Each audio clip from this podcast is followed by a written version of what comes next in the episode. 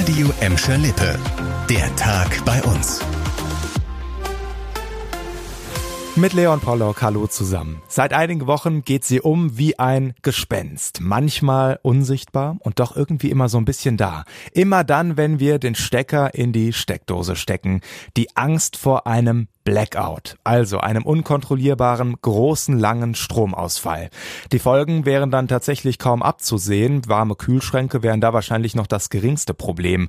Und deshalb wollten wir von Amprion, dem größten deutschen Übertragungsnetzbetreiber und auch für Gladbeck, Bottrop und Gelsenkirchen zuständig, wissen, wie wahrscheinlich ist denn jetzt so ein Blackout? Sprecherin Solveig Wright hat gesagt, naja, keine Panik, erstmal Ruhe bewahren. Wir vier Übertragungsnetzbetreiber in Deutschland, von denen Amprion halt eben einer ist, der in Dortmund ansässig ist, haben gemeinsam in einer Analyse uns damit beschäftigt, was diesen Winter auf uns zukommt. Wir haben dabei festgestellt, dass es eine angespannte Situation gibt kommenden Winter, auf die wir uns gut vorbereiten müssen. Wir haben aber auch gesehen, dass wir nicht mit einem Blackout rechnen. Also keine wirkliche Blackout-Gefahr, was aber im schlimmsten Fall schon passieren könnte, dass einzelne Stadtteile mal für kürzere Zeit keinen Strom bekommen, um das Gesamtnetz zu entlasten.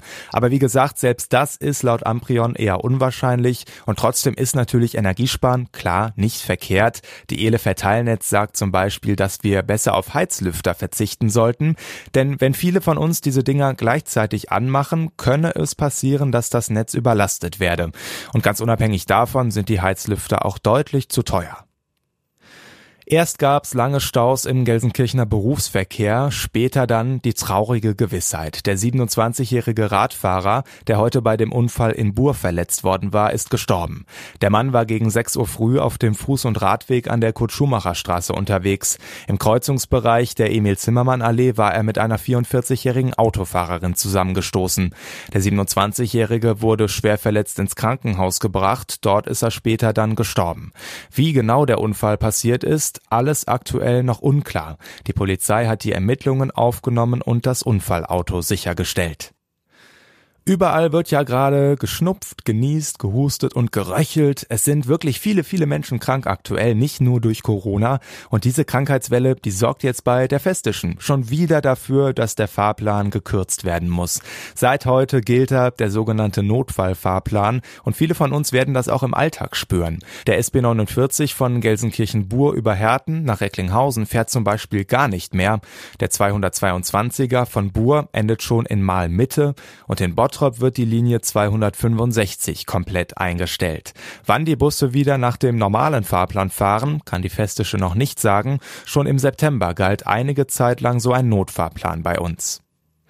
Es fühlt sich ein bisschen an wie eine never-ending Story und eigentlich ist sie das auch tatsächlich, die Kokerei Prosper in Bottrop und das Abfackeln von Kokereigasen. Eine innige Liebesbeziehung Nee, eher nicht. Spaß beiseite. Es ist natürlich mega ärgerlich für die Kokerei, dass wahrscheinlich noch bis Ende kommenden Jahres Gas über die Bodenfackel verbrannt werden muss und das Ganze mitten in der Energiekrise. Warum jetzt das alles, erklärt euch Steffi Steinmann. Das liegt daran, dass einer der bisherigen Großabnehmer, das Steher-Kraftwerk in Herne, wegfällt. Denn dort ist ein Kraftwerksblock abgeschaltet worden. Die Kokerei hat zwar schon neue Kunden, diese müssen aber erstmal an das Kokerei-Gasnetz angeschlossen werden. Und das wird wohl bis Ende kommenden Jahres Jahres dauern. Gleichzeitig wird aktuell nach wie vor eine Kokerei-Gasleitung repariert, wahrscheinlich noch bis Ende dieses Jahres. So lange wird sogar das komplette anfallende Kokereigas über die Bodenfackel verbrannt. Für die Kokerei bedeutet das auch finanzielle Verluste. Zudem macht dem Betrieb in Bottrop-Wellheim auch die generelle Wirtschaftskrise zu schaffen. Aktuell sei der Betrieb auf 70 Prozent heruntergefahren worden, hat uns der Sprecher gesagt. Das war der Tag bei uns im Radio und als Podcast. Aktuelle Nachrichten aus Gladbeck, Bottrop und Gelsenkirchen findet ihr jederzeit auf radio und in unserer App.